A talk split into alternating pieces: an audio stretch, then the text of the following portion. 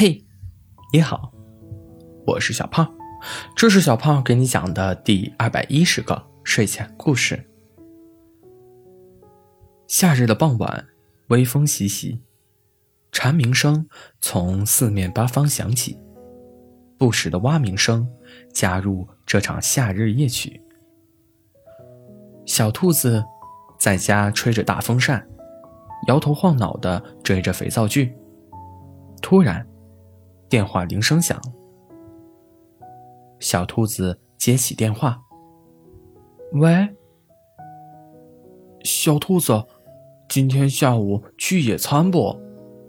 现在外面可多人了，还有放风筝了呢。”小熊的声音从电话那头传出：“不是吧？这大热天的。”我还是在家吹风扇追剧更舒服。小兔子蔫了吧唧的，你可真是只宅兔。小熊吐槽着兔子：“这三十多度的天气，我都恨不得躲进冰箱里，真是搞不懂你们。”小兔子架着小脚，姿势惬意。行吧，那就这样。小熊挂断了电话。小兔子刚放下电话没多久，铃声又响了起来。小兔子以为小熊还想劝自己，接起电话便说道：“我真不去，外面太热了，你们好好玩吧。”电话那头沉默了一会儿，随即响起了小狐狸的声音：“你怎么知道我要邀请你出去玩啊？”小兔子听到这个声音，立马捂住了嘴巴，内心想到：“是小狐狸？天，我刚刚拒绝了他。小狐狸啊，我以为是小熊呢。”他刚刚叫我出去玩来着，你找我有什么事吗？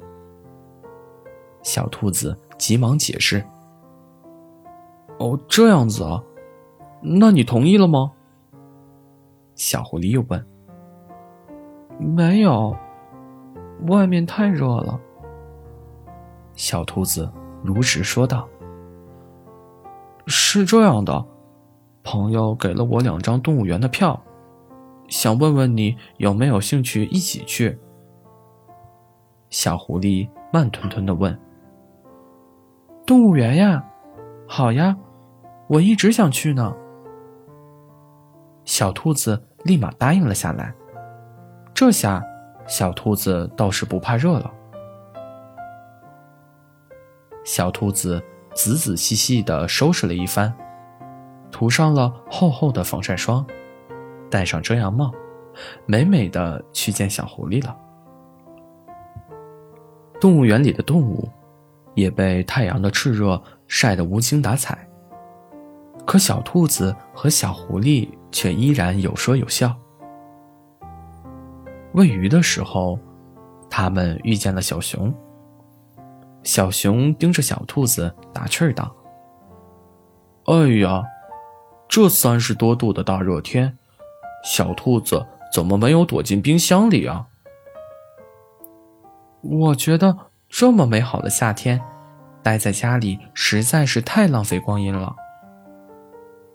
小兔子面不改色心不跳的回应着小熊：“哇，大热天变成了美好的夏天，原来还是个双标兔。”小熊自觉的走了。小狐狸不明所以，发生了什么？